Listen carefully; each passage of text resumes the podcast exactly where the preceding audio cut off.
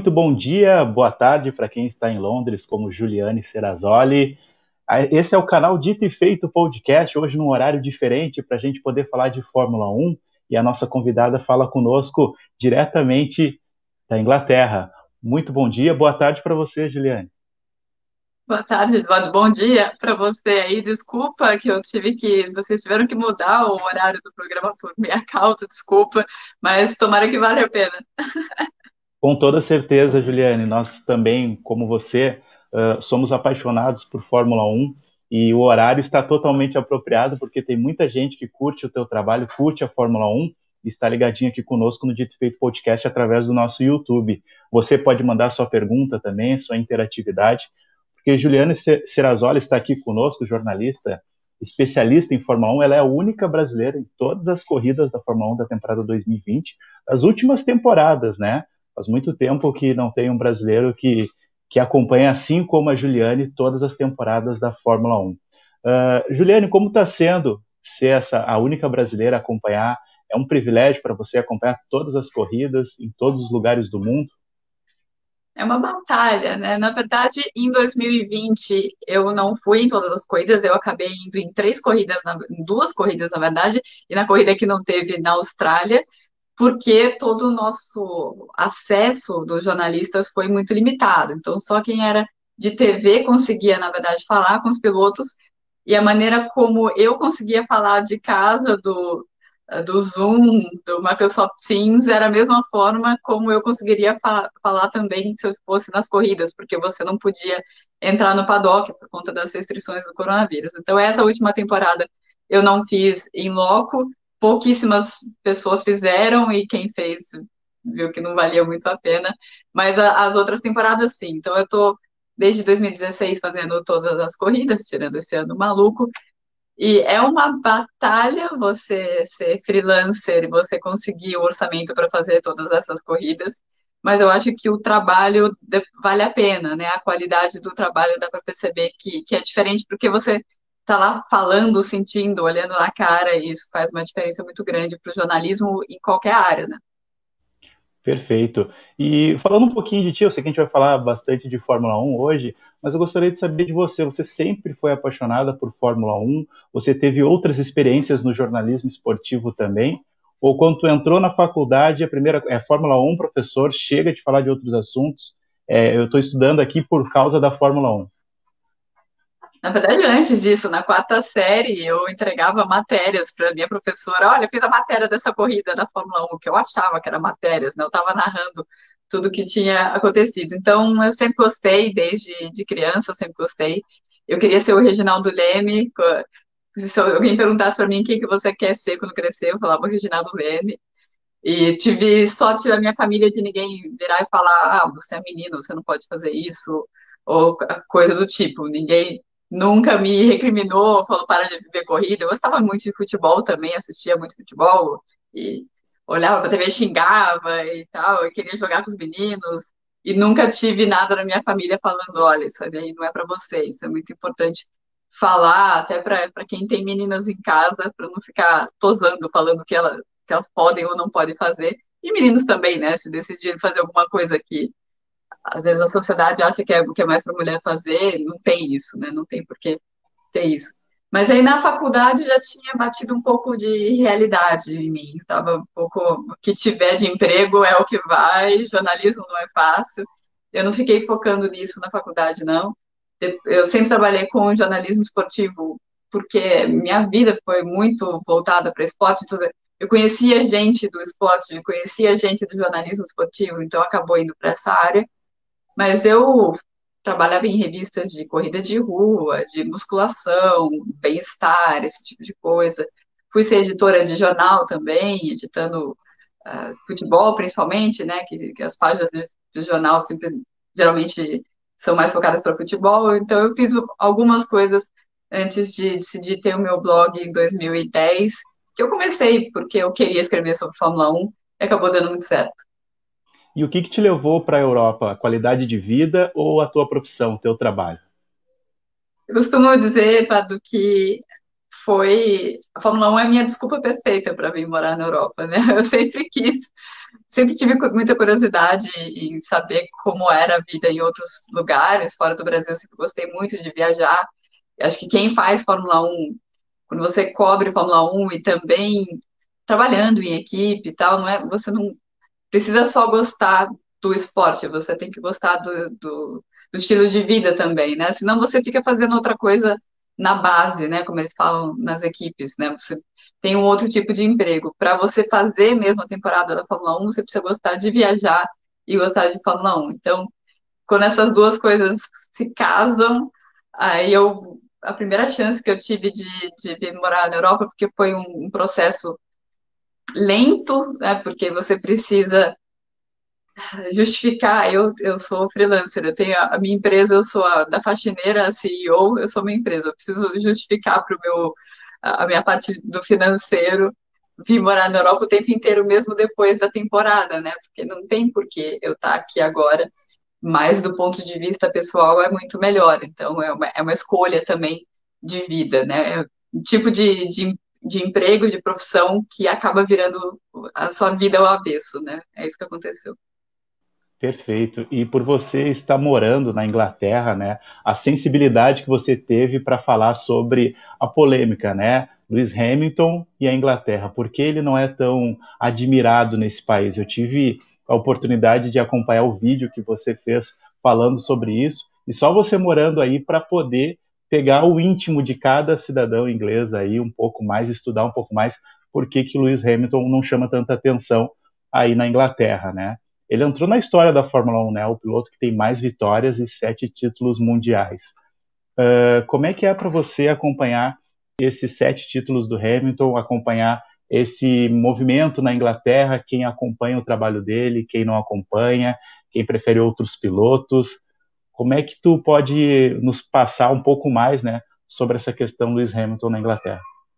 É, para mim foi difícil entender também, né? Eu custava entender que, por exemplo, Jason Button é um cara que tem, tinha mais espaço quando os dois estavam na McLaren, eu já cobria a Fórmula 1 nessa época, ele tinha muito mais espaço que o Hamilton, e qualquer um sabe que o Hamilton é muito mais piloto do que o, o Button. Mas depois eu fui entender coisas da cultura deles, que eles acham importante, falar as coisas adequadas da maneira adequada, é, e adequado, estou falando para uma classe mais alta, né, porque essa classe do automobilismo do Brasil não é muito diferente, é, por ser um esporte muito claro, você muito muito caro, você está uh, falando com as pessoas posh, e isso, as pessoas chiques, né? Eu estou falando de aristocracia, coisa que a gente tem, tem no Brasil, por isso que até o, o vídeo é até longo, porque é tanta coisa que eu tenho que explicar sobre como a sociedade inglesa, sobre quais são as bases dela, que é difícil explicar isso. Mas eu acho que o, Lewis sabe de tudo isso melhor do que ninguém. Ele sabe que ele entra ali num ambiente um pouco inóspito para ele, é, mas ele está entendendo como ele pode virar esse jogo. Também um jogo de, do automobilismo está perdendo espaço no mundo inteiro, né? As pessoas nem querendo ter carro e achando uma besteira correr de carro. Ele ressignifica isso, né? ele usa a Fórmula 1 agora como uma plataforma para ele falar as coisas que ele quer sobre racismo, sobre uh, oportunidades para mais diversas pessoas de, de diferentes uh, etnias, de diferentes uh, caminhos de vida, né, igual ele teve, e direitos humanos também, e ele usando como plataforma, aí ele consegue ter um pouco mais espaço na Inglaterra, porque aí ele vira uma pessoa que está fazendo algo útil com o espaço que ele tem. Né? Eu, eu vejo ele virando esse jogo na Inglaterra, é, partindo para outros caminhos, não só ficar só de corrida e tudo mais. Uma coisa que é muito importante falar também. Como o esportista tem que chegar nesse nível de sete títulos mundiais, de uma vencedora da história, para poder falar sem perder patrocinador, né, para não, ser, sem não ter tanto problema uh, com, com a própria imagem dele, né? O cara precisa ser um cara inquestionável para daí ele poder falar, né? Não é qualquer um que pode falar e muitas carreiras aí foram ceifadas. Estou falando isso, estou lembrando do Diogo Silva do Taekwondo, que foi sempre um cara. Ele, eu lembro, ele pegava ônibus comigo para ir para a faculdade em Campinas E eu, eu vou olhar e falei, meu Deus, esse cara estava na Olimpíada ontem, esse cara está pegando ônibus comigo, como pode isso? E sempre foi um cara que falou muito de racismo, sempre bateu muito nessa tecla, e ficou marcado como aquele cara que fala disso, não o cara que conquistou tudo que ele conquistou. É, isso é, é muito complicado, isso na nossa sociedade, no Brasil, aqui, em qualquer lugar. Perfeito. E também falando disso, né, falou a questão da Inglaterra, mas tem a questão da FIA também. O Lewis Hamilton, ao longo dessa temporada, uh, acusou até mesmo a FIA de perseguição, né? Ele foi punido no Grande Prêmio da Rússia, uh, perdeu alguns pontos, né, porque estava simulando largadas em lugares indevidos e tirar os pontos. Sendo que faltava poucos pontos para tirar o total, a carteira especial dele, ele ficaria um ano sem poder participar da Fórmula 1. Uma corrida. Uma corrida, desculpa. Desculpa, uma corrida. E isso é crucial para quem está disputando o título. Imagina tu ficar fora de uma corrida, né? Apesar de que estava tudo bem encaminhado na Rússia já para o Lewis Hamilton ser campeão. Uh, tu acredita que também na, na FIA existe algum tipo de perseguição ou tu acha que foi justa as punições que o Lewis Hamilton estava, estava sendo aplicadas para Lewis Hamilton nesta temporada lá na Rússia? A gente, como ele é um cara que ele tá em destaque o tempo inteiro, a gente ouve as duas coisas, né? Ouve que ele é protegido e ouve que ele é perseguido. Depende da narrativa de quem, está falando. Aquele lance da, da Rússia foi bem claro, que ele estava tentando tirar uma vantagem e, e, ele fez isso numa sequência, fez duas vezes a mesma coisa num, num espaço de tempo que não deu tempo de a FIA falar que ó, a gente não quer que ele faça isso, e foi um azar também. Uh, e ainda bem que em relação aos pontos, como você falou, ele ia chegar em 12 pontos e ele acabou não chegando porque a FIA voltou atrás, ainda bem que eles voltaram atrás, porque uh, o cara perdeu uma corrida por causa disso com, com quatro pontos, ou seja, um terço de todos os pontos que ele que seriam adicionados à, à, à superlicença dele para ele perder uma corrida ser suspenso um terço desses pontos vindo uma bobagem dessa, tá errado, mas é uma bobagem. Não é que ele acabou com a corrida de alguém, não é que ele fez uma barbeiragem, foi, ele tentou tirar uma vantagem ali, foi tentando tirar uma vantagem antes da corrida começar. Então, ainda bem que eles desistiram dessa história dos pontos, que seria um exagero. Mas em relação à, punição, não tem muito o que dizer. O que a gente pode questionar é aquela questão de não deixar ele usar camiseta com a, o que ele quiser colocar na camiseta dele no pódio, né? Que foi uma coisa que aconteceu na corrida anterior do GP da Toscana, que ele usou uma camiseta uh, contra a violência uh, policial contra negros e, e, depois falaram que não podia mais usar a camiseta a partir daí. Ao mesmo tempo que você tem um outro piloto, Kimi Raikkonen, usando um símbolo que é um símbolo é, de, dos povos nórdicos já de muitos e muitos séculos, mas que foi apropriado pelos supremacistas brancos nos últimos anos. Então, ele pode usar em todo o merchandising isso, não quer dizer que ele é um supremacista branco, mas é aquele símbolo que mudou um pouco de, de significado nos últimos anos, que é melhor evitar usar, mas ele pode usar, ninguém fala nada, o Lewis Hamilton usa alguma coisa para falar das causas dele, aí não pode. Acho que isso sim é, cabe a gente questionar. Perfeito, Juliane. Uh, lembrando a todos aqui no Dito e Feito Podcast, você pode mandar o seu comentário, a sua pergunta também. Eu vou chamar aqui a interatividade, Juliane. Tem participação aqui já da Jéssica Moraes. Que honra, hein? Parabéns pelo teu trabalho, Juliane Jéssica Moraes. Ela faz uma pergunta para você também, Juliane. Uh, tu, como mulher, já sofreu muito com o machismo na Fórmula 1? Ou aí as coisas já estão mais evoluídas? Uh, bom, Jéssica, o começo para mim foi um. Eu levei alguns choques, assim, no começo, justamente porque eu, pelo que eu estava falando no comecinho, na, em casa, eu fui criada de igual para igual e fui levada a crer que iriam olhar para mim e ver meu trabalho. Entendeu? Eu cheguei na Fórmula 1, não foi assim. E tudo que eu tive que fazer na Fórmula 1 para ser reconhecido, eu tive, tive, que fazer um pouco a mais. E se eu cometo uma falha, eu volto 10 casas, um cara volta uma casa só. Né?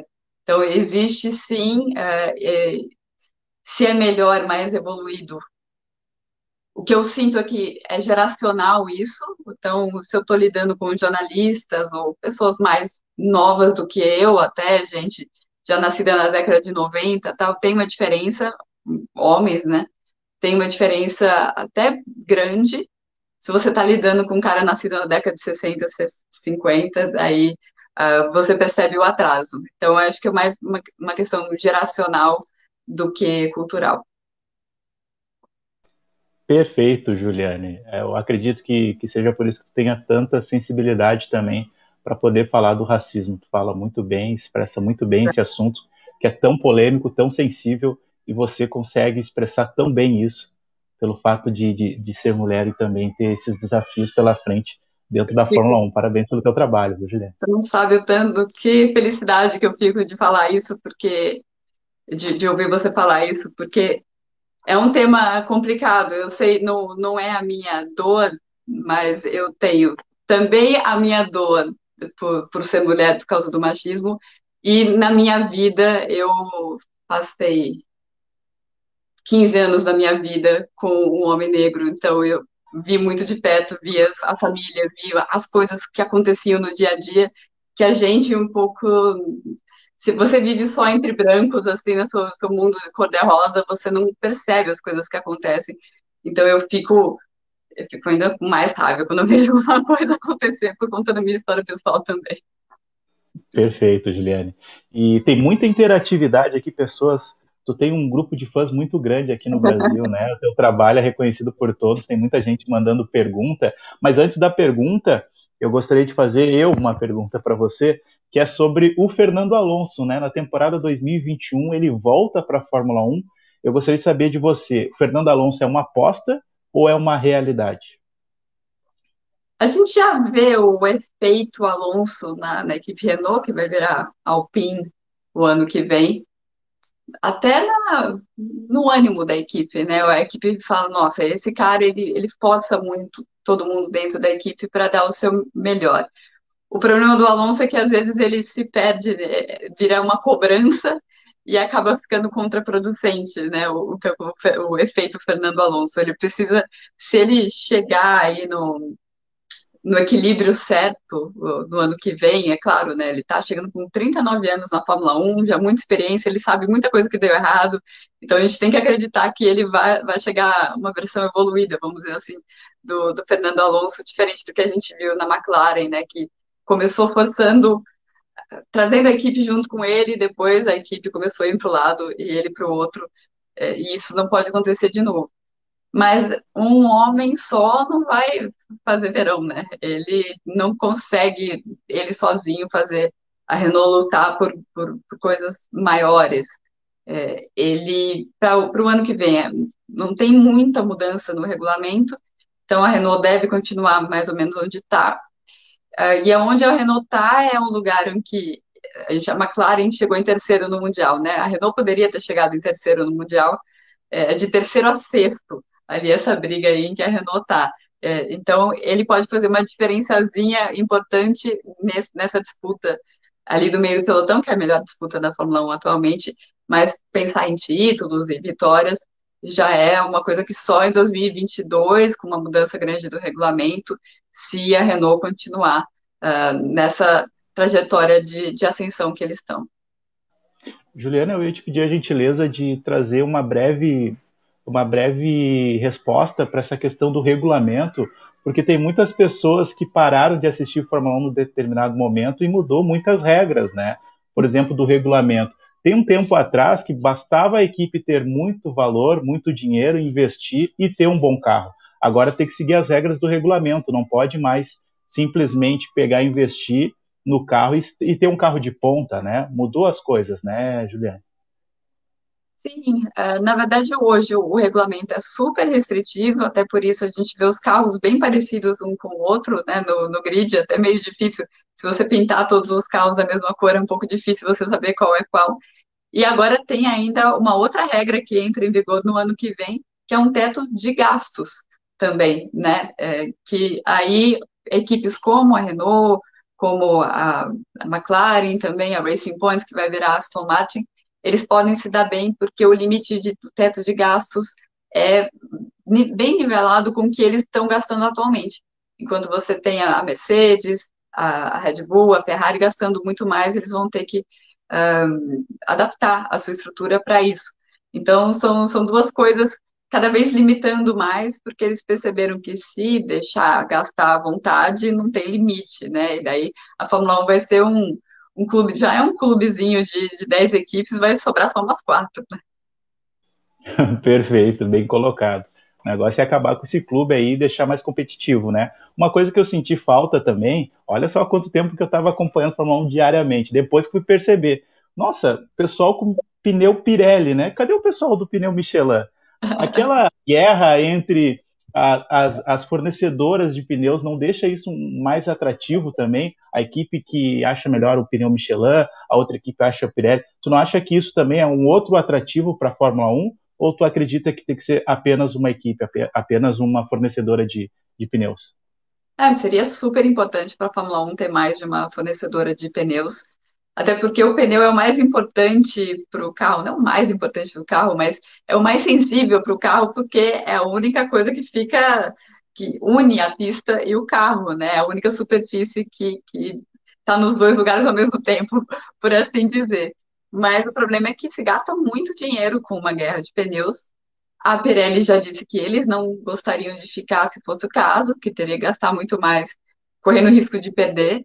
Então, você precisaria de duas empresas querendo gastar os tubos com Fórmula 1 para a gente ter uma guerra de pneus. Né? Então, não é por falta de vontade da, da Fórmula 1, é, mas e eles já tentaram já é, atrair de volta Michelin, como você disse, é, tentaram fazer isso. Eles sabem que é o melhor, mas é, é mais fácil dizer do que do que conseguir mesmo, porque é muito investimento. É igual o motor também, né? Se você libera o desenvolvimento de motor, é uma gastança absurda. E, e a, a, Fórmula 1 perdeu alguns fornecedores de, de motor até por conta disso. Então, com pneu é a mesma coisa. Com certeza seria melhor, mas difícil encontrar dois que queiram, dois ou mais, que queiram gastar tanto. Perfeito. Vou seguir aqui, Juliane, com a interatividade. Muitas pessoas querendo interagir com você, seus fãs, né? Admiradores do seu trabalho. O Alisson Lima afirma aqui que Hamilton ganhou a admiração dele quando ele começou a abordar assuntos sensíveis. Obrigado, Alisson, pela sua participação. O Rômulo Fernando, você acha que a Fórmula 1 vai criar uma categoria apenas feminina ou teremos um dia mulheres junto com homens? Rômulo Fernando, parabéns pela abordagem Rômulo, parabéns pela pergunta aí, muito boa. Uh, Juliane, o que, que você acha sobre esse questionamento do Rômulo? Vai ter uma categoria só para as mulheres ou vai ter uma piloto mulher para disputar a Fórmula 1? Eu acho que não, Romulo. Até as mulheres que são pilotos não querem que tenha uma, não querem que se divida uh, homens e mulheres. Por que, que não tem mulher na Fórmula 1? Uma coisa que pergunta muito para mim, né? E, e, eu rebato a pergunta, né? As categorias de base, quantas mulheres tem? No kart, quantas mulheres tem? Né? E a Fórmula 1, o que é a Fórmula 1? É o, como os ingleses dizem, né? The cream rises to the top que o, o, o creme sobe, o que eles querem dizer, quem é bom vai subindo. E se você tem no CAT 50 pilotos e você tem uma mulher, a chance dessa ser a boa, dentre todo mundo, é muito menor. Se você tivesse 25, 25, a chance de você ter uma mulher na Fórmula 1 seria muito melhor, muito maior. Dito isso, tem outras dificuldades. As empresas não queriam apostar em, mulher, em pilotos mulheres, não acreditavam em pilotos mulheres, até para vender uma piloto mulher, eles achavam negativo isso. E isso tem mudado. Então, quanto, primeiro, começarem mais meninas no kart, mais meninas acreditarem que é algo que menina faz, voltando àquele ponto do começo, depois patrocinadores acreditarem que mulheres também podem correr de forma competitiva e podem ter, tem vários exemplos mesmo com a quantidade menor vinda do kart. E o que eles estão tentando fazer, tem uma categoria de Fórmula 3, que é a W Series, que é exclusiva de mulheres, que é para dar a chance de mais mulheres andarem de carros de Fórmula 3. Então, a gente está ali atrás, está na Fórmula 3 ainda, Fórmula 3, Fórmula 2, Fórmula 1, é, para ver se essa W Series dá certo. Eles tiveram uma temporada só o ano passado. Nesse passado, nesse ano, eles não puderam correr por conta da pandemia, mas é uma categoria que, que tem muito dinheiro, então tem gente acreditando nessa questão do automobilismo feminino. Todo mundo que corre tem uh, ganha uma premiação. Tem uma brasileira, inclusive a Bruna Tomazelli, uh, no grid. O grid é selecionado de uma maneira pega gente de todo lugar do mundo mesmo, tentando também essa questão da diversidade, uh, não só a diversidade de gênero, mas também de, de de origem mesmo, uh, mais que qualquer coisa. Então, eles estão tentando fazer, com essa categoria, criar uma democratização maior uh, do acesso. Mas continua sendo, os números continuam sendo muito discrepantes. Enquanto isso acontecer, a chance de você ter uma mulher chegando até a Fórmula 1 é muito pequena. Perfeito. Ainda em cima desse assunto, machismo, né? As pessoas seguem interagindo aqui conosco. Joana mandando seu questionamento. Desculpa, Joana, se eu não souber uh, pronunciar muito bem. Uh, até a Juliane pode me ajudar. É o Mazepin o nome do piloto? Mazepin. Mazepin. Mazepin. É, poderia dar a tua opinião sobre a situação do Mazepin e, ao mesmo tempo, a FIA tendo programas para incentivar mulheres no esporte? Acho que já citou esse programa da Fórmula 3, né? E sobre a situação desse rapaz aí, esse indivíduo aí que fez uma atitude machista. É. esse indivíduo. Bom, ele é um filho de bilionário, né? Ele fez o que se espera de filhos de, de bilionários, e como filho de bilionário, ele nunca ouviu um não e não ouviu um não dessa vez. Para explicar para as pessoas como funciona essa questão, né? Eu, ele apareceu num vídeo assediando uma mulher. E teve gente que tentou diminuir porque ela fez uma postagem depois falando que eles eram amigos, mas obviamente, no meio dela, essa postagem é muito claro, até pelo histórico dele e tudo mais. E até ontem ela estava postando outras coisas completamente diferentes, dizendo, ah, não saia para beber com idiotas e coisas do tipo. Então tá bem claro o que aconteceu, foi um, um episódio de assédio mesmo. A posição da FIA e da Fórmula 1 é não fazer nada, o que eles acham é que eles não não tem nada que eles possam fazer porque não é da alçada deles. Quem tem que fazer alguma coisa é a equipe Haas. E uma empresa normal, ou numa condição normal que um piloto representa marcas, essas marcas tirariam o apoio a ele. Isso também é bem claro. Acontece que no caso dele, as marcas são do pai dele.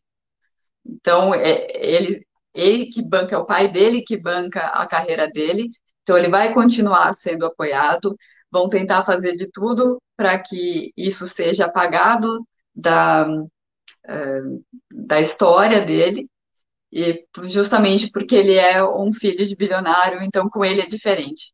Não deveria ser, e é triste, mas não surpreendente que a Fórmula 1 feche os olhos quanto a isso. Na cabeça deles é, bom, se esse menino sair, é menos uma equipe na Fórmula 1, porque o pai dele está basicamente comprando a equipe. Então, eles estão pensando no negócio, estão pensando no business. Uh, mas, por outro lado, tudo que a gente viu, que coisas que o, que o próprio Lewis conseguiu nesse ano, uh, os protestos anti-racismo que a gente teve antes das corridas, a, a, hashtag We Races One, nós corremos como um só, que não é só uma hashtag, tem algumas equipes fazendo estudos dentro, estudos internos para ver, ok, quantas mulheres a gente tem, quantas pessoas de minorias étnicas a gente tem, o que, que a gente pode fazer para mudar isso. Então, tem algumas coisas que estão caminhando. É lógico que não vai mudar tudo de uma hora para outra, mas que continue nesse caminho. E acho que a pressão que está acontecendo nas mídias sociais em relação a esse caso Mazepin é importante que isso não pare, para a Fórmula 1 entender o quão obsoleta que ela tá. Demorou anos para eles se mexerem quanto a isso e outras questões fundamentais. Estão engatinhando, mas que estejam engatinhando para o caminho certo, né? E que essa pressão ajude a acelerar as coisas. Perfeito, Juliane. Uh, muito bom o questionamento da Joana também, assim como está chegando diversos questionamentos os teus seguidores são muito bem informados, muito bem atualizados de tudo que acontece na Fórmula 1, hein? Parabéns pela tua audiência qualificada, viu, Juliane? Sempre sabendo de tudo da Fórmula 1 e interagindo bastante com você. Como é que é esse relacionamento com, com o brasileiro? O pessoal ainda é apaixonado por Fórmula 1? Muito, muito, Eduardo. Na verdade, nos últimos anos tem aumentado muito o número de gente bem nova. Às vezes eu faço pesquisa no, no Twitter, falo, ah, é, quem foi campeão no ano que você nasceu? E começo a ver uns Fernando Alonso entre os seguidores. Meu Deus, Alonso foi campeão em 2005. E eu estava quase, já estava trabalhando já, né, em 2005, eles estavam nascendo. Mas é até uma coisa legal que me incentiva a continuar, assim, porque eu estou ensinando Fórmula 1 para esse, esse, pessoal que está chegando, e, e, a interação é sempre muito legal, uma coisa que eu gosto muito. Até eu falei para eles num vídeo que eu gravei na, na segunda-feira, que eles acabaram fazendo companhia para mim nesse ano, né? Porque eu fiquei a maior parte do ano, ao invés de viajar o ano inteiro, eu fiquei a maior parte do ano na sala da minha casa trabalhando e a minha janela para o mundo dentro da quarentena aqui na Inglaterra foram uh, foram os meus seguidores, o pessoal no, no, Instagram, no Twitter. Então, ainda bem que eu tenho uma boa relação com eles, senão meu ano teria sido péssimo. Perfeito, Juliane. Eu não sei como é que está o tempo aí na Inglaterra, mas aqui em Porto Alegre, no Rio Grande do Sul, está desabando água de tudo que é jeito. Como é que está a temperatura? Como é que está o tempo aí, Juliana? Até te peço desculpas se o sinal aqui oscilar um pouquinho, é que caiu uma tempestade agora neste momento em Porto Alegre. Como é que está o tempo aí em Londres? Eu estava falando com a minha irmã ontem, ela em Campinas, e eu estava é, esperando do lado de fora, congelada, com a máscara, estava usando a máscara também para me proteger do frio, do frio com um casaco enorme, assim, mandei foto para ela, ela mandou foto suando em Campinas, completamente diferente. Eu acho que tá, tá sol hoje, até raridade aqui na Inglaterra, sol, mas deve estar tá uns 5, 6 graus. Perfeito, então, Juliane. Então, vamos seguir. Agora a gente já teve a previsão do tempo com a Juliane Serrazoli, diretamente de Londres. Eu sempre quis falar isso, né? Previsão do tempo. Mas, enfim, vamos seguir aqui as nossas pautas. 30 minutos já de live aqui com a Juliane, que cedeu o seu tempo para falar conosco.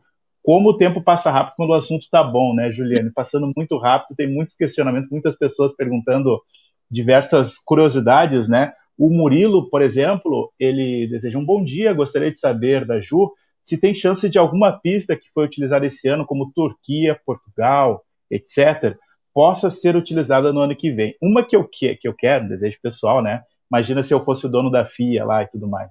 Eu queria Portugal no calendário, porque que pista maluca, que pista maneira de assistir. Deu um frio na barriga, porque eu sou torcedor do, do Hamilton, né? Quando uhum. vê aquele pneu não aquecia de jeito nenhum, eu digo, meu Deus, o que está acontecendo no Grande Prêmio de Portugal? E tu, Juliane, tu queres qual qual circuito tu quer na próxima temporada? Tu acha que Turquia, Portugal, tu concorda com o Murilo, elas estão capacitadas para entrar no calendário?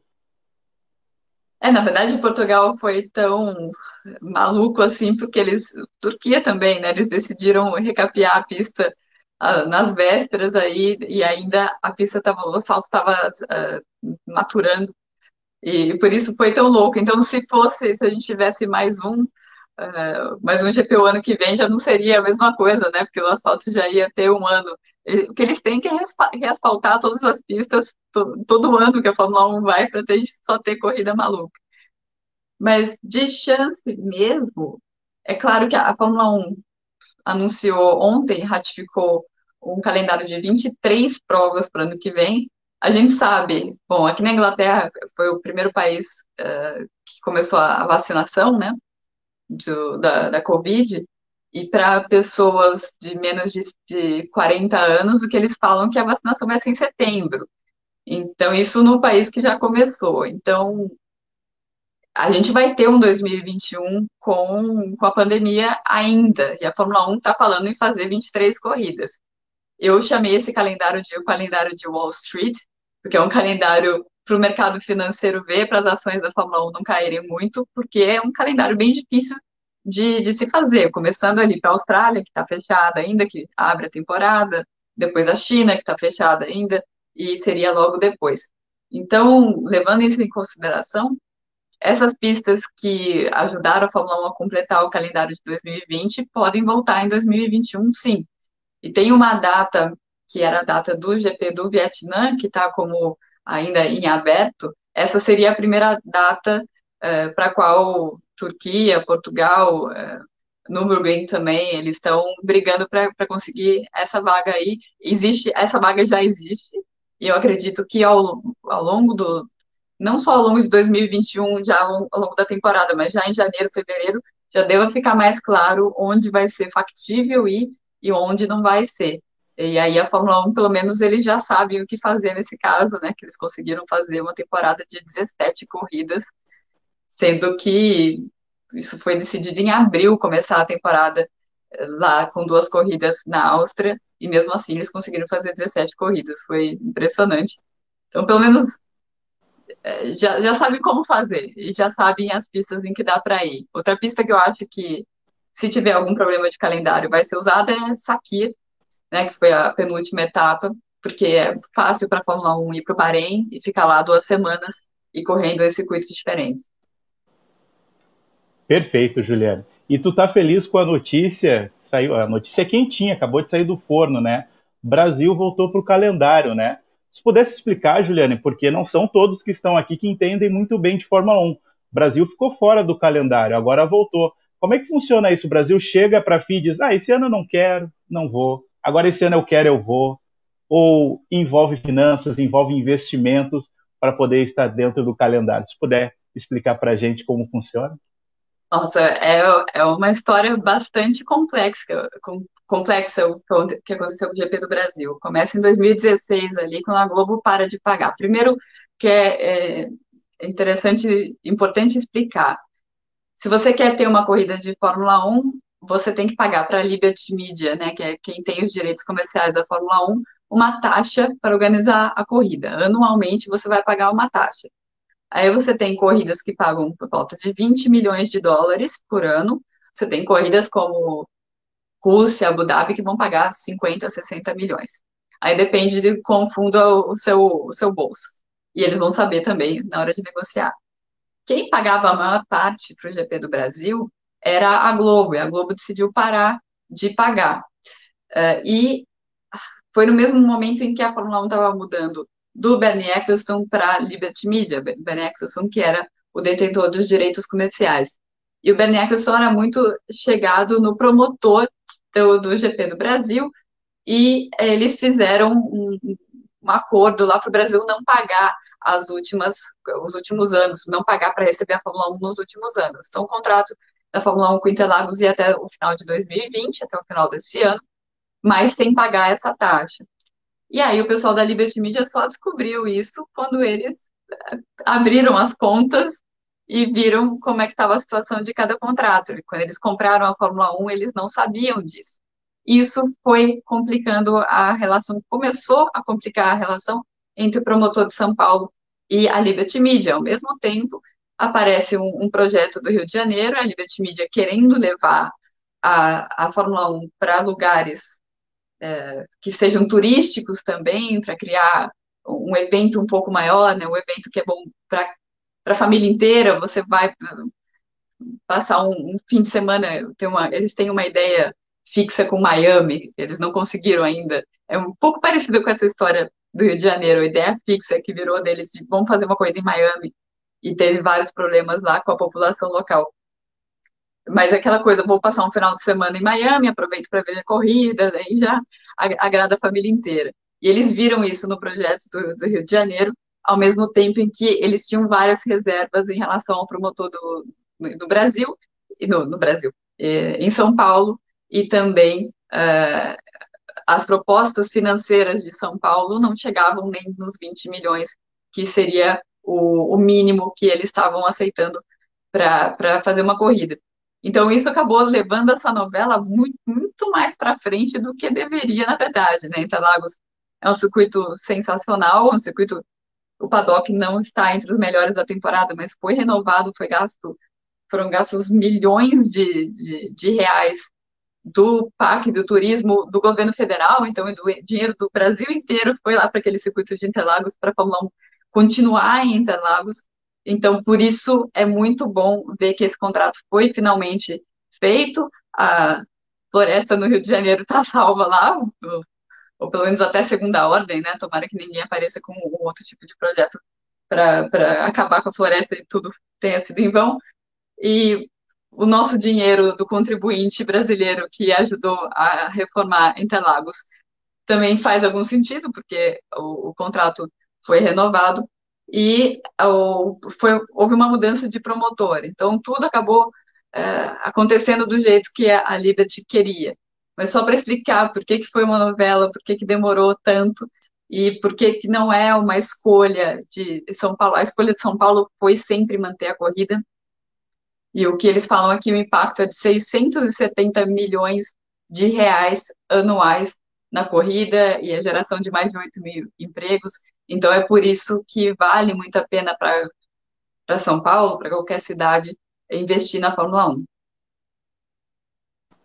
Perfeito, essa é a Juliane Serrazoli, jornalista diretamente lá da Europa, falando conosco aqui do Brasil, falando com todo mundo no mundo, né? Não só a internet tem esse poder, né, de levar essa informação para todos os lados, né? Às vezes a gente não tem dimensão para a audiência que a gente está falando, falando de pessoas de todos os lugares, né? Segue a interatividade aqui, Juliane, se tu me permite, vou lançar mais uma pergunta aqui para você, porque o, da, o Dário Cardoso está participando conosco e faz uma pergunta pertinente aqui, né, sobre noticiar a chegada do, do Lewis Hamilton no paddock com uma roupa super descolada. Ele toca num assunto, roupa, que eu ia te perguntar, né? Tu que tem experiência, tu que está no paddock o tempo todo, qual é o jeito correto de um piloto de Fórmula 1 se vestir? Porque me surgiu uma dúvida agora, porque algumas autoridades da Fórmula 1 falaram do jeito de se vestir do Hamilton, né? Eu acho que daí que surgiu a notícia, né? Porque quando ele chega com a roupa descolada, gera muita evidência aos amantes da Fórmula 1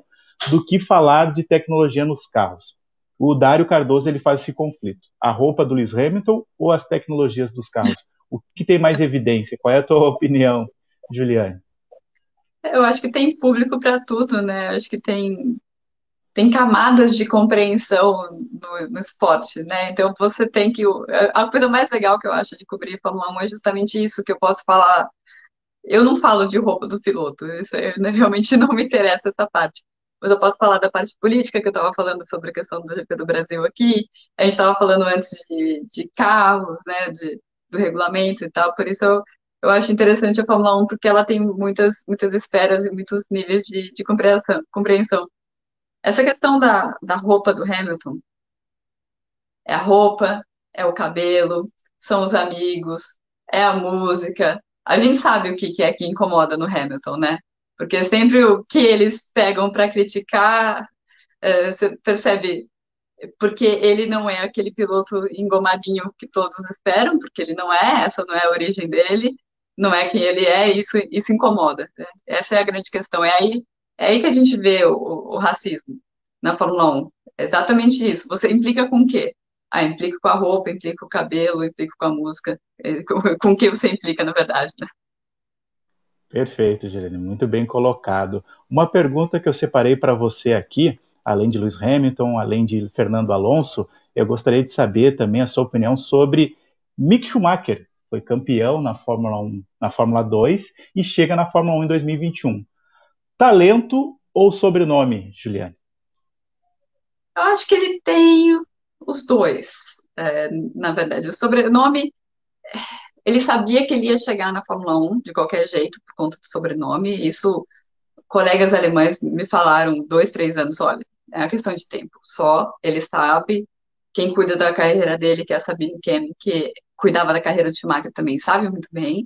E o que eles estão tentando fazer é com que ele chegue o mais bem preparado possível para aí é, conseguir satisfazer não todas as expectativas, porque é impossível, mas fazer um trabalho é, consistente, fazer, fazer um bom trabalho. Ele é um cara super esforçado, não é aquele cara que, ah, eu tenho esse sobrenome, eu vou chegar na Fórmula 1, então eu não preciso trabalhar. Ele sabe que ele tem um pouco da reputação da, da família nas costas dele. Cara super comprometido, super esforçado, muito trabalhador, como o pai também, sempre foi.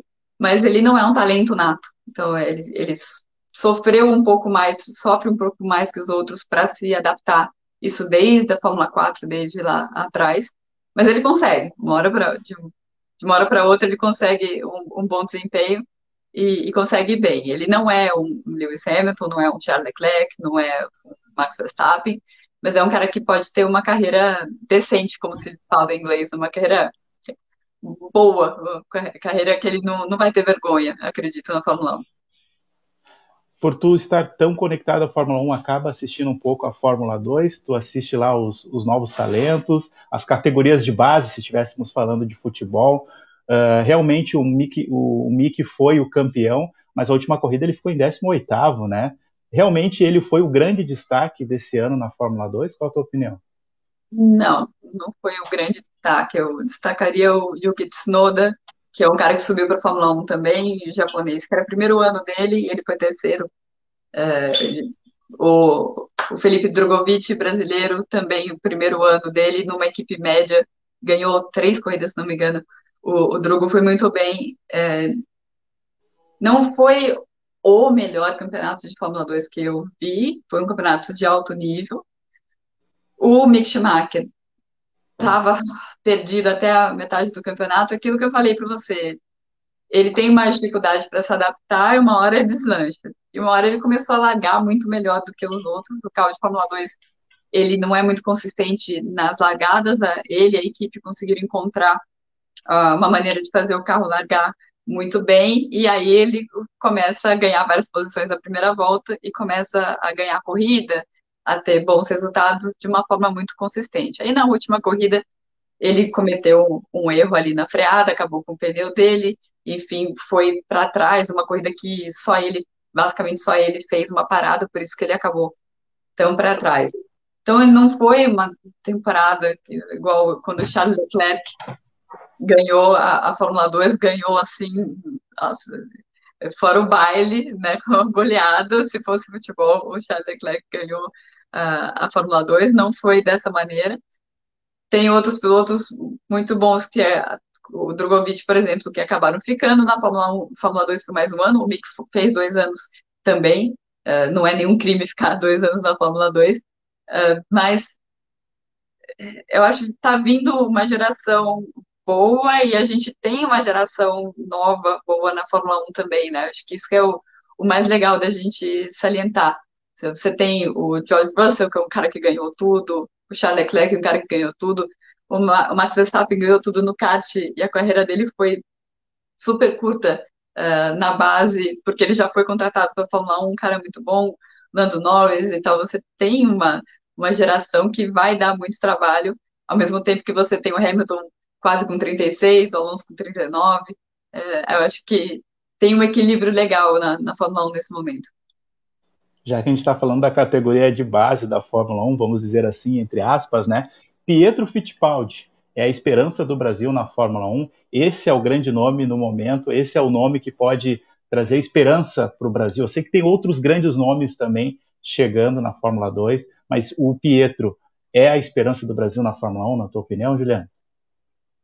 O Pietro fez um trabalho excelente nessas duas corridas que ele substituiu o Grosjean. Estava com uma, uma situação bastante complicada. Ele não corria de uma categoria forte desde o final de 2018. Imagina você, você tem uma contusão grave no futebol e você volta para jogar uma Premier League de cara depois de um ano e depois de dois anos parado, né? Foi mais ou menos o que aconteceu com o, com Pietro. E ele, ele foi muito bem, ficou bem perto do, do Kevin Magnussen, né, que era a única referência dele o, o tempo inteiro nas duas corridas, é, principalmente na segunda corrida, mostrando evolução também.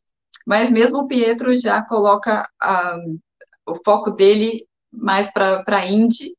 Ele tinha o objetivo de eu quero fazer uma corrida de Fórmula 1, é, mas, e obviamente, ele quer ser titular, quer ser titular, mas ele sabe realisticamente que não tem uma, uh, um assento para ele no ano que vem, e aí ele já está focando um pouco mais na Índia, porque ele sabe que pelo menos na Índia ele vai correr a temporada inteira, né? Não vai ficar encostado de reserva, na, igual ele ficou na Fórmula 1 para os últimos dois anos. Isso para um piloto, o piloto quer correr, o piloto quer disputar, né?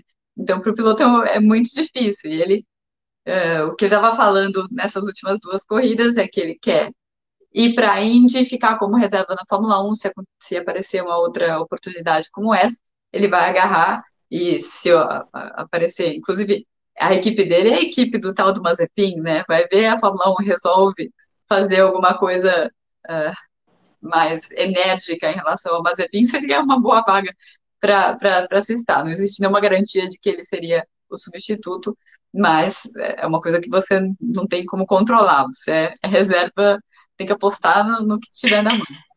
Em relação ao grande piloto brasileiro da base no momento é o Felipe Drogovic. Felipe que vai fazer o segundo ano dele na Fórmula 2, está indo para a Unibituose, que é uma equipe uh, grande, uma equipe boa na, na, na Fórmula 2 para lutar pelo título. Uh, e ele, ele é um piloto muito bom, um piloto que cuida muito bem dos pneus, que é uma coisa muito importante para a Fórmula 1 hoje em dia, né? A Fórmula 2 usa o composto bem parecido com o da Fórmula 1. E, e ele, ele sim que seria, eu colocaria como a grande esperança, por ele estar tá na, na Fórmula 2, estar tá ali bem pertinho, e por ser também um, um piloto muito bom. Perfeito, Juliane. Deixou bem esclarecido aí o pessoal que é, que é fã de Fórmula 1 e quer saber quem vai ser o novo Ayrton Senna, quem que vai chegar aí arrebentando a boca do balão. a torcida é essa, que surge um grande nome, assim como Massa foi, Barrichello também foi. O Bruno Senna, nossa, o Bruno Senna assistindo na televisão, quando ele colocou o capacete assim, arrepiou tudo. Eu imagino você acompanhando mais de perto, vendo aquela cena do Bruno Senna na Fórmula 1, não passou um filme na cabeça quando tu assistia o Ayrton Senna, a, a fisionomia deles, eles são muito parecidos. Qual é a tua, tua sensação, tua observação? Esse pequeno parênteses, né? Porque me veio na cabeça agora o Ayrton Senna, lembrei de Bruno Senna. Quando ele entrou no carro, não lembrou do, do tio, do Ayrton Senna? É. Eu, eu cobri algumas corridas com, com o Bruno na, na Fórmula 1 ainda, mas eu, eu tô lembrando, você tá lembrando de quando ele andou com, com a McLaren de 88 em Interlagos, que foi no ano passado, né? Aquele momento foi. Eu tirei foto junto com o carro, ele, o Bruno tava lá, a Viviane, falei com eles e tal. E eu, lógico, na Tiete, fui lá tirar foto do lado do carro.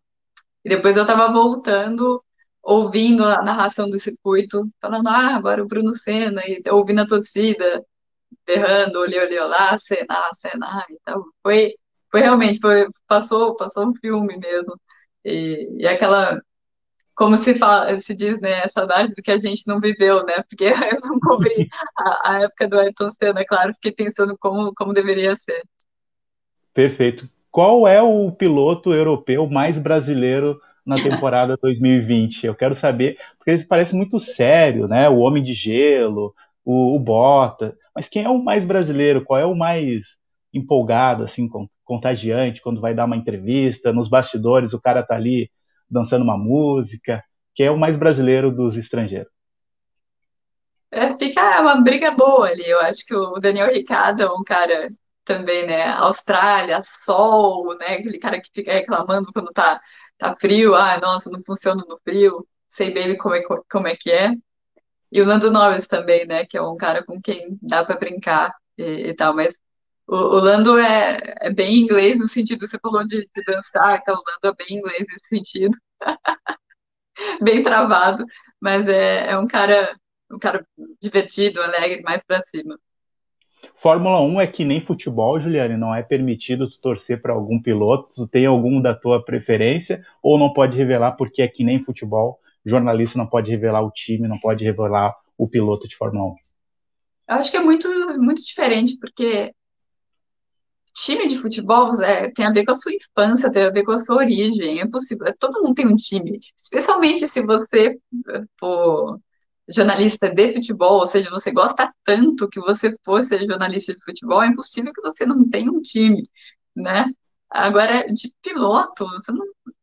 é completamente diferente, né? Porque eu, quando eu comecei a assistir, não, não sobrou, obviamente, nenhum piloto do grid. Não, eu torcia pro, pro Senna quando eu era criança, e depois eu comecei a acompanhar mais a Fórmula 1. O que eu percebi é que e, e, também você não vai torcer por uma equipe de Fórmula 1, né? Até meio estranho, completamente diferente de futebol nesse sentido. É, embora tenha gente que, que torça, mas eu não consigo entender como você pode ter esse, o mesmo tipo de, de paixão. Nem os ferraristas, assim? É, tem, tem os ferraristas, se você não é italiano, você ser ferrarista, eu sei que tem gente que é, mas eu, sinceramente, eu não consigo entender. O que eu senti é que quanto mais perto eu cheguei do esporte, mais eu entendi e respeitei todo mundo.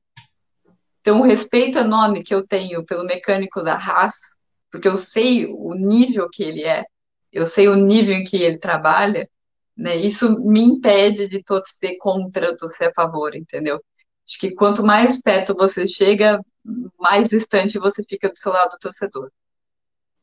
Perfeito, Juliette. Chegamos aos 57 minutos da nossa live, tem muita interatividade, muitas pessoas chegando, mas assim, a Juliane possivelmente já deve estar pertinho do chazinho das quatro ou das cinco lá, lá em Londres, né? Então não vamos tirar muito seu tempo. Os dez minutinhos finais, se tu tiver ainda esse tempinho, Juliane, aí ah. tem mais algumas perguntas para te fazer, tá bom? Tá bom. A voz aguentando, a gente vai. Perfeito. Fica à vontade se quiser pegar uma água, inclusive eu estou tomando meu chazinho aqui, referência ao local onde você está aí, ó. Ah, não. então vamos lá, mais interatividade aqui. A Joana participando conosco aqui pergunta sobre o Ricardo, né? Se ele tomou uma decisão ruim em ir para a McLaren. Sinto que ele e o Norris uh, não vão dar certo juntos. Qual a tua opinião sobre isso, Juliana? Interessante, Joana. Todo mundo acha que eles vão dar muito certo juntos. E eu, eu então, não sei se eu tô com você ou não, eu, eu não tenho tanta certeza que eles vão dar certo juntos. Em relação ao a equipe em si, a McLaren parece estar numa situação melhor do que a equipe Renault, né, que é da onde que ele, que ele saiu. A, a McLaren é uma equipe, a equipe de corrida da McLaren, né, o pessoal que faz estratégia, uh, o chefe da equipe, os mecânicos, as pessoas que viajam, é, é, um race team, né, que a gente fala, o race team é muito forte da McLaren, e por isso que eles ficaram em terceiro lugar no, no campeonato de construtores. É uma equipe que vem crescendo, uma equipe que estava com problema de financiamento, começando essa temporada, mas eles já conseguiram resolver isso. E, então, é, é uma boa aposta tecnicamente falando. Agora, se vai ser saudável essa relação com, com o Norris, os dois, os mais piadistas da, do grid, se isso vai ser muito bom ou se vai ser muito ruim, é, é difícil a gente falar agora. Mas eu, eu tô com você, de que eu não, não consigo. Tem gente que fala, vai ser a melhor equipe do, do grid, a melhor dupla do, do grid. Pode ser que um queira roubar o espaço das piadas do outro uh, e, o espaço dentro da equipe de ser o querido e, e, tudo mais. Isso pode acontecer. Então, uma das coisas que a gente vai ver na temporada que vem.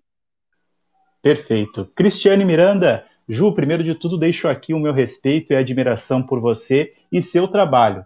Você pode contar um pouquinho como são os bastidores do final de semana da Fórmula 1, os bastidores da coletiva, antes e depois? Pode detalhar em um minutinho como é que é esses bastidores? Primeiro, eu tô gostando de ver a mulherada participando aí. É, que legal. Bom, a fanzone, ela perguntou, né, que é o, o lugar onde os pilotos vão para dar autógrafo e eles falam com o público em geral. Eu geralmente não vou para esses lugares quando os pilotos estão lá, porque estou fazendo outra coisa. As coletivas é tudo muito com horário, tudo certinho é, tudo com os procedimentos, né? Fórmula 1, se você chega numa entrevista um minuto atrasado, está perdido. É a pior coisa que pode acontecer é você atrasar. É, e, mas tem um piloto ou outro que eles brincam que aconteceu esse ano muito, porque, porque as entrevistas foram feitas com Zoom. Piloto, ah, você mudou a decoração atrás? Ah, é, tinha jornalista que usava aqueles fundos fake, sabe? assim, o que você está escondendo aí atrás? Eles paravam, assim, então tinha um, um outro tipo de, de interação. É um, é um grupozinho muito pequeno, né, de, de, jornalistas que cobrem do mundo inteiro a Fórmula 1 a temporada inteira, não sei, umas 60 pessoas. Então, você acaba tendo uma certa proximidade, mas ela é aquela proximidade com um pé atrás, né, europeia. Perfeito. Uh, tem mais interatividade aqui também, Juliane. Ah, olha, muita, a mulherada invadiu aqui o, a nossa live. Agradeço cada uma de vocês. E se a Juliana, Juliane me permite, eu gostaria de pedir para esses fãs da Juliane se puder seguir o nosso canal de Feito Podcast, porque vai ser bem importante a gente chegar aos primeiros dois mil seguidores. A gente está começando e cada dia seguindo um pouco mais acima. Eu agradeço a Juliane compartilhar os seus seguidores aqui no nosso Dito Feito Podcast. Apenas inscreva-se no nosso canal aí. Eu agradeço muito a vocês também. A Carla Patti, olá Juliane, gosto muito de você, gosto de te seguir. Um grande beijinho de Portugal. Olha aí, hein, pessoal, de longe. É, eu recebi uma mensagem de Moçambique durante a semana. Falei, gente, eu tô famosa. Isso é ótimo, né? Isso é fantástico, com certeza. Uh, César Castilho, minha pergunta é em relação com a Mariana Becker, brasileira e mulher. É um fator de contribuição no dia a dia ou concorrência por ser de outro veículo e outro meio de transmissão? Vocês são aliadas nas transmissões? Com certeza. É, inclusive, eu, antes de, de, começar a live, eu mandei um vídeo para ela, pro, pro Instagram dela, de, de uma história lá. Nós somos só nós duas. Uma coisa que eu acho muito interessante é que a Mari faz metade das, das corridas, né? Mais ou menos, um pouquinho mais, eu acho. Então, por mais, mais da metade das corridas, 100% da informação que vem direto do paddock da Fórmula 1 para a maior audiência do mundo, que é o Brasil, vem de duas mulheres. Né? São as únicas duas que estão informando. Né? E uma coisa que já deixou de ser um ineditismo, porque a Mari está, acho que desde 2007, se não me engano, eu comecei em 2011. E a gente tem uma relação ótima, assim, ajuda também. É, é, claro que a gente não trabalha exatamente junto, porque, como César falou, né, ela trabalha na TV, eu faço rádio, então a gente faz muito cercadinho, que é como se fosse a zona mista, a gente faz junto. Daí a gente uh, se ajuda, né? Uma pergunta complementa a pergunta da outra para a gente poder ter o melhor material possível. Então é, é muito mais de, de parceria do que esconder informação, essas coisas não acontecem mesmo. Perfeito. Eu queria saber se o plano de internet 4G, 5G aí na Europa é que nem no Brasil. Porque às vezes eu atravesso a rua não funciona, aí funciona porque tu vai no circuito aí às vezes para fazer a transmissão, tem uma senha de Wi-Fi em cada circuito que tu vai, ou é uma dificuldade usar a internet para fazer o teu trabalho? Como é que é esse bastidor de transmitir?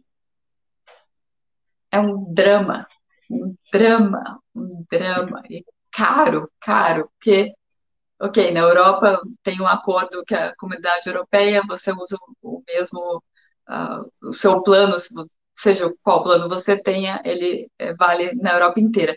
Mas quando você não está no seu país, por exemplo, meu plano é inglês, se eu vou para a França, vão colocar, me colocar numa banda mais baixa. Não vão colocar no, no topo, né? E eu transmito não a corrida em si, porque a corrida daí você faz na sala de imprensa e aí pega o Wi-Fi, mas o grid, por exemplo, é com 4G. Imagina todo mundo tá junto no grid, todo mundo usando 4G, o público usando 4G e você tem que usar para fazer sua transmissão ao vivo, né?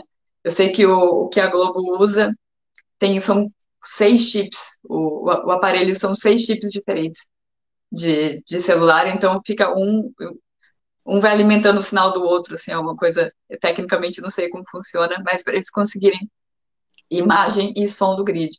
Então é sempre um drama. Eu, várias vezes no grid, tô eu, eu com o celular, assim, andando, tentando achar a antena para conseguir entrar no ar. E, e é, é, é, terrível, até porque a Fórmula 1 está procochando no meio do nada aquilo, né? Então, você está no meio da floresta. Então, não importa se você está na Europa, se você está no meio da floresta, não vai ser cheio de antena de celular, né? Então, é um drama, assim. Perfeito. Aqui em Porto Alegre também. Quando tem jogo de futebol na arena ou no estádio Beira Rio, aqui tem um Grêmio Internacional. Nossa, 3G não existe, 4G nem pensar. Você tem que contratar uma, é, você tem que contratar uma internet lá dentro do estádio para poder fazer uma transmissão de futebol aqui. Eu fiquei imaginando também na Fórmula 1, de repente na Europa poderia ser diferente, mas as dificuldades são bem parecidas, né? Com certeza. E onde estão os circuitos, né? Sempre no meio do nada e complica. Perfeito. Mais uma interatividade aqui rapidamente. Derlei Gonçalves, bom dia, mestre das entrevistas capaz. Que isso, Derlei. Obrigado. Podemos esperar a supremacia do Hamilton em 2021, Juliane? Eu acho que sim. Tem poucas coisas que mudam. É, tem uma mudança no assoalho do carro, que provavelmente é pior para Mercedes do que para outros carros. Aí eu não quero entrar na questão muito técnica de, de por que isso. E, obviamente, eles têm mais a perder porque eles produzem mais pressão aerodinâmica no carro deles. Mas a diferença é muito grande. Então, mesmo se eles perderem um pouco mais do que os outros, ainda tem uma diferença muito grande. E o, o Hamilton está numa fase muito forte, né? Ele está ganhando até corrida que ele não deveria ganhar. Aquele o exemplo que você deu de Portugal, né?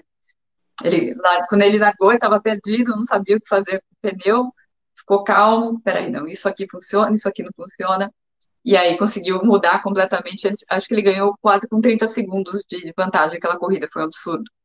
Então, você tem a Mercedes muito à frente das outras, mesmo se perder um pouco no ano que vem, que não seria uma surpresa, ainda estaria na frente e o Hamilton ganhando até a corrida que ele não, não deveria ganhar. Perfeito. E falando nisso também, falando de Mercedes e Hamilton, poderia nos adiantar se já está fechado o contrato entre Hamilton e Mercedes ou ainda é um drama? E quando é que vai acabar essa atrapalhada que dá às vezes nos boxes da Mercedes, né? Ela, ela é tão boa em alguns aspectos e em outros assim tu diz, meu Deus, parece que foi combinado para entrar na pegadinha lá do Domingão do Faustão. Aquela atrapalhada do Bottas com, com, com um menino novo que chegou, o Russell, os dois foram juntos nossa, aquilo ali eu, eu não acreditei. Eu falei, não, é pegadinha, vai aparecer o Sérgio Malandro daqui a pouco. Primeira pergunta, então, Mercedes fechada com Hamilton, e a Mercedes vai organizar direitinho o box para não acontecer cenas como aquela do Bottas e o Russell? Bom, o que o Hamilton falou é que ele quer fechar antes do Natal, né? Então ele tem que é uma semana para fechar esse contrato aí, mas não é um drama, é, parece que são, são detalhes só. É, o acordo em si está desenhado, mas eles precisam é, fechar os acordos.